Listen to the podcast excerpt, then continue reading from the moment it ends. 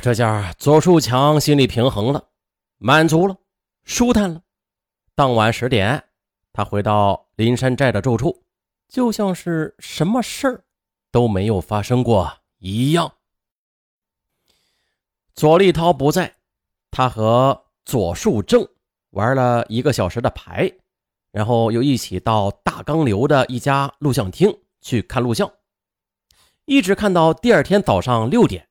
左树正昏昏欲睡，而左树强却大睁着眼睛，贼精神。原来这个时候他才感到了害怕，这一宿都没睡觉呢，却一点也不困。六点半钟的，两个夜游人回到了住处，左立涛正在睡觉，左树正也要睡，可左树强忽然的坚决的要回家。于是左立涛给了他十元钱，并且把他送到了幺零二路电车上，而也就此的左树强结束了他那追求现代文明的全过程，打道回府了。可是的，在他的身后却留下的是一个悲剧，一片悲声。人们提起张慧云，都说他是个大好人，虽然离异了吧。但是据同事反映啊，他和小孩的奶奶关系一直是处得很好的。小孩的父亲住院了，他照旧的是做了好吃的，让孩子送过去。在郑州华联，员工们也都是认识他这个老职工，也都知道他的家事不顺，经济负担重，但总是见他乐呵呵的。他见到熟人的也都是大老远的，是满脸的笑容，蹦蹦跳跳的就跑过来打招呼。听说谁有个头痛脑热的，他一准儿会跑过去看看，啊，就是这么一个热心人不过后来由于他年龄大了，领导就不让他站柜台了，让他去做清洁工。他二话没说就去了。打扫卫生间时，有时候这管道不通嘛，他就戴上手套下手去掏。这一切大家都看在眼里呢，也都是敬佩在心里。所以在单位为他举行追悼会的时候。所有同事们都自觉自愿的去了，甚至事先安排好的车辆不够用，只好又增调了车辆。就是这样一个极为普通的市民，他有着自己的忧愁和快乐，过着自己平平常常的生活。可突然有一天呢，他竟然和一个素不相识的人遭遇，又莫名其妙的受到了致命的打击。而事实上，无辜的他。承受了一个产生邪念进城的农民对城市的仇恨和报复，而这种仇恨和报复为时太过残酷，简直就是令人发指。警方是四月九日早晨接到报案的，在勘察现场的同时，又通过走访，很快确定了嫌疑人的特征：男性，二十岁左右，焦作人，脖子是歪的。这左树强作案之后，拿走了张慧云的手机，并且用这个手机打过一个电话。于是，警方经过调取这个手机的通话清单，掌握了这个电话，找到了接话人，哎，就是左树强的那几个同乡。一问，他们说：“啊，对，是有一个歪脖叫左树强，不过啊，已经回家了。”于是啊，当天晚上这天刚黑呢，警方。就追到了左树强的老家，这是一个典型的农家小院左树强的父母都是老实巴交的农民，啊，这会儿的见家里一下子冲进来这么多人找他们的歪脖儿子，这老两口吓坏了。他爹一个劲儿的告饶：“警察同志，俺儿在郑州拿你们啥值钱东西了？我跟他说，一定让他还给你们。”可是啊。他爹做梦也没有想到，左树强是在郑州杀了人。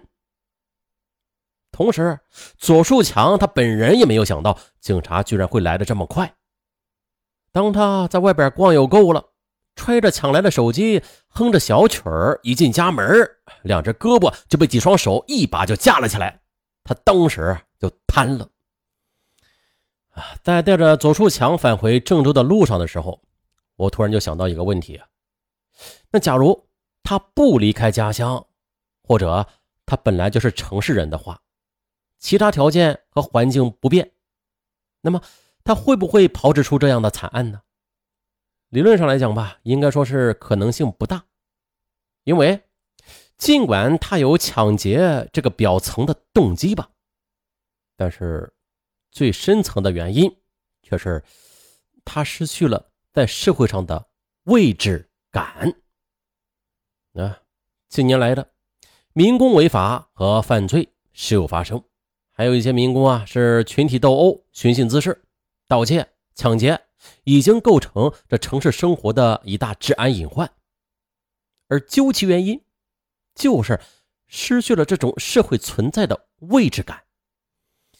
他们原本在家乡的人际关系网络和道德约束之中是有着相对固定的人生定位的，也大都是安分守己的好人。但是，一旦进入城市，他就好像是一下子失去了这种网络的约束。他们漂泊异乡，为了相互照顾，都是老乡连老乡，亲戚连亲戚的在一起组成帮派，常常会因为一点小事而发生群体冲突。他们生活又枯燥单调，并且经常的群聚饮酒，再或者泡网吧什么的，容易引发矛盾。他们依靠体力从事着苦、脏、累、险的工作。但是收入却很微薄，有的甚至是吃了上顿没下顿。在生活窘迫、孤独无助的情况之下，常常也是采取自己的方法来渡过难关。而城市实际上呢，在使用民工的同时，也在藐视着民工。许多大城市这些年的经济大大发展了，比如说市民的生活水平和城市市政建设都是在不断的上着台阶但是民工的工资水平却基本上是在原地不动的，啊，还有一些什么医疗啊、保险等一些社会保障体系，也因为民工不是自己人，而将之排除在外。那民工在单位里是低人一等的，他们干的活也是最苦最累的，收入却总是最低的。还有一些雇主啊。利用民工的弱势，对他们的薪资层层的去盘剥，又随意的拖欠，啊，确实的，前些年啊，这拖欠民工工资这个风气特别的盛，这就导致了春节临近的民工追讨工资，那些跳楼秀啊，就频频上演了。一旦这一频，也就不再构成新闻了。凡此种种啊，很可能酿出民工仇视城市。对抗城市的情绪，最后用以暴力犯罪的形式再表现出来。啊，左树强使用暴力制造的惨案，那是不可饶恕的。他剥夺了别人的生命，他呢也一定会受到法律的严厉惩罚的。这一点咱们也无需多说。但是通过本案，我们要看其他，我们也应该看到啊，这农民工在。种种基本需求得不到满足的情况之下，可能会产生激烈的反应。对当事人而言，这诚然是巨大的不幸的；但是对整个社会来说，啊，也是莫大的悲哀。